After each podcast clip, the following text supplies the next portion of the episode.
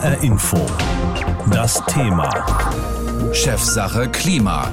Was bringt der UN-Gipfel in Glasgow? Insgesamt 25.000 Leute werden teilnehmen bei diesem Treffen, eine echte Massenveranstaltung. Und gleich zu Beginn werden auch die Staats- und Regierungschefs aus vielen Ländern dabei sein und wahrscheinlich bedeutungsvolle Worte in Mikrofone sagen. Wie das geht, hat der Gastgeber vor einer Weile klargemacht, Großbritanniens Premierminister Boris Johnson. When Kermit the Frog, Kermit the Frog, sang, It's not easy being green. I want you to know that he was wrong. He was wrong. It is easy. It's not only easy, it's lucrative and it's right to be green. Als Kermit der Frosch gesungen hat, es sei nicht leicht grün zu sein, dann lag er falsch. Es ist leicht und es ist richtig grün zu sein, hat Boris Johnson gesagt vor einer Weile bei den Vereinten Nationen in New York. Wie grün, also wie umweltfreundlich die Staaten der Welt in Glasgow sein werden, das wissen wir erst am Ende der Konferenz in gut zwei Wochen. Klar ist aber schon heute, dass es noch viel mehr braucht, um das Klima zu retten, und zwar von allen, auch von uns in Deutschland. Da ist die Bundesregierung ja erst vor einer Weile ermahnt worden, und zwar vom Bundesverfassungsgericht. Das Gesetz zum Klimaschutz musste neu formuliert werden. Mit anderen Worten, da musste erst ein Gericht ran, damit die Politik ihre Hausaufgaben macht beim Klimaschutz. Darüber rede ich mit der noch amtierenden Bundesumweltministerin Svenja Schulze von der SPD. Einen schönen guten Morgen. Ja, guten Morgen, Herr Wagner. Frau Ministerin, an diesem Beispiel aus Deutschland sehen wir ja schon, ist es wohl doch nicht so leicht, grün zu sein. Nein, es ist nicht leicht, weil es ja alle Bereiche unseres Lebens angeht. Also die Art und Weise, wie wir mobil sind, wie wir unsere Häuser heizen, wie die Industrie funktioniert, selbst die Landwirtschaft, das wird sich alles in den nächsten Jahren verändern, weil es muss treibhausgasneutral werden. Und es ist, ja, die Gewerkschaften sagen, eine große Transformation, äh, die wir da vor uns haben.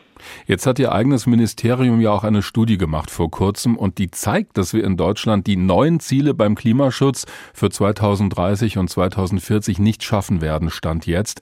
Trotzdem will Deutschland bei dieser Konferenz als Vorbild auftreten beim Klimaschutz. Wie passt das denn zusammen, wenn wir selber unsere Hausaufgaben nicht machen? Naja, Deutschland und die EU als Ganzes. Wir sind eines der wenigen Länder, die ein verbindliches Klimaschutzziel haben, die ganz klar gesagt haben, wir wollen Mitte des Jahrhunderts treibhausgasneutral werden. Deutschland 2045 und äh, die EU 2050. Und ja, unsere Maßnahmen, die wir bis jetzt ergriffen haben, die reichen noch nicht komplett. Aber wir haben einen Maßnahmenplan. Äh, die neue Konstellation, die Ampelregierung hat sich äh, sehr deutlich jetzt auch ähm, schon deutlich gemacht, dass sie mehr machen will, als bisher vereinbart ist. Und mit diesem neuen Grundkonsens werden wir da auch schneller vorankommen. Aber wir haben ja keine Zeit mehr. Nein, wir haben keine Zeit mehr, aber es ist ja nicht so, als wäre gar nichts passiert. Wir haben unsere Emissionen ja schon reduziert. Deutschland steigt äh, aus der Kohle aus, äh, übrigens auch aus Atomenergie und wir setzen komplett auf erneuerbare Energien. Also die ersten wichtigen Schritte sind schon gegangen. Aber ja, es muss mehr passieren. Wir müssen schneller werden. Das ähm, ist ähm, die Hoffnung, die wir, ähm, glaube ich, jetzt auch alle mit dieser Klimakonferenz verbinden, dass es nochmal den Aufruf gibt, alle müssen mitmachen und es muss schneller werden. Jetzt stelle ich mir vor, Deutschland tritt da auf und ich habe Sie ja eben als noch Bundesumweltministerin vorgestellt, weil Sie ja auch nur noch geschäftsführend im Amt sind als Regierung. Was kann Deutschland da überhaupt noch bewirken bei der Klimakonferenz unter diesen Voraussetzungen, wenn alle wissen, naja, da findet gerade ein Umbruch statt? Naja, Deutschland ist ja Teil der EU-Delegation. Wir haben ja auch ein gemeinsames europäisches Ziel. Und es wird schon sehr stark nach Deutschland geguckt, weil aus Deutschland die Technologien erwartet werden, wie man äh, treibhausgasneutral produzieren kann, wie die Mobilität der Zukunft äh, laufen kann. Deswegen ist Deutschland in dem internationalen Zusammenhang immer Vorbild. Ähm, die Kolleginnen und Kollegen fragen mich, wie macht ihr das mit dem Ausbau der Erneuerbaren? Warum seid ihr da schon so weit? Die Hälfte des Stroms heute schon äh, aus erneuerbaren Energien Berlin zu haben. Also ähm, da mache ich mir nicht die Sorgen, sondern die Sorgen mache ich mir, weil einfach zu wenig Länder noch mitmachen. Wir werden das aus Deutschland heraus nicht alleine schaffen. Hm. Alle auf der Welt müssen mit dabei sein. Und da sind wir bei einem interessanten Punkt, denn Staaten wie Brasilien oder Mexiko haben ihre Ziele beim Klimaschutz gerade erst wieder entschärft. Wie wollen Sie denn diese Länder wieder an Bord holen? Na, wie kann man nur an Bord holen, indem man mit solchen Konferenzen wie dieser Klimakonferenz immer wieder deutlich macht, die Welt muss da zusammenstehen. Das kann nicht einer alleine, sondern wir müssen gemeinsam diese Treibhausgase reduzieren. Und es gibt ja auch positive Signale, dass China jetzt gesagt hat, sie wollen keine Kohlekraftwerke mehr im Ausland finanzieren. Das klingt ja erstmal so, naja, was soll's, aber hm. Das ist eine riesige Menge CO2, die da eingespart wird. Die Weltenergieagentur sagt, das ist so viel, wie Europa bis 2013 insgesamt einsparen wird.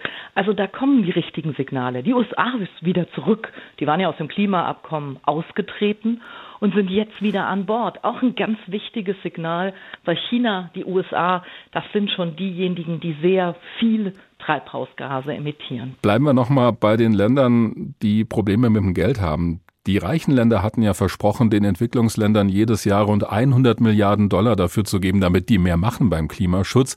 Hätte längst passieren sollen, ist aber noch nicht der Fall, wird wohl erst in zwei Jahren soweit sein. Sind die reichen Länder, also auch wir in Deutschland, nicht selbst schuld, wenn die Ärmeren dann nicht mitmachen? Naja, wir in Deutschland haben unseren Beitrag verdoppelt. Wir sind da vorangegangen und haben gehofft, dass uns möglichst viele auch folgen. Jetzt sind uns nicht so viele gefolgt, wie wir brauchen, aber dass es uns überhaupt gelingt, im Durchschnitt der nächsten Jahre diese Summe zur Verfügung zu stellen, das ist schon ein wichtiges Signal, weil es geht um Vertrauen, also Vertrauen darin, dass die Länder, die nicht so viel Geld haben, dass die Unterstützung bekommen, dass wir sie nicht alleine lassen äh, bei den Klimaschutzbemühungen, äh, weil vielen, gerade der kleinen Inselstaaten, die verlieren ja große Teile ihrer Heimat. Ja, da gehen jetzt schon ganze Inselbereiche unter und die erwarten, dass wir mithelfen, hm. weil wir eben ja auch einer der Verursacher sind als Industriestaaten. Wenn Ihnen das alles so wichtig ist und wir merken ja, Sie sind da in der Thematik engagiert, warum reisen Sie dann nicht selbst zum Beginn dieser Konferenz nach Glasgow, sondern erst am Ende? Was ist das für ein Signal? Naja, zu Beginn der Konferenz ist ja Angela Merkel da. Die wird das Statement äh, für Deutschland halten und das ist ein sehr gutes Signal. Aber Sie sind Bundesumweltministerin. Ja, aber die Regierungschefin ist jetzt da und ich fahre dann gegen Ende äh, zu den Verhandlungen. Also das Signal, dass die Chefin kommt, dass die Bundeskanzlerin kommt, ich finde, das ist ein ganz starkes. Sagt Svenja Schulze, Bundesumweltministerin von der SPD, zur Rolle Deutschlands beim Klimagipfel in Glasgow. Haben Sie vielen Dank.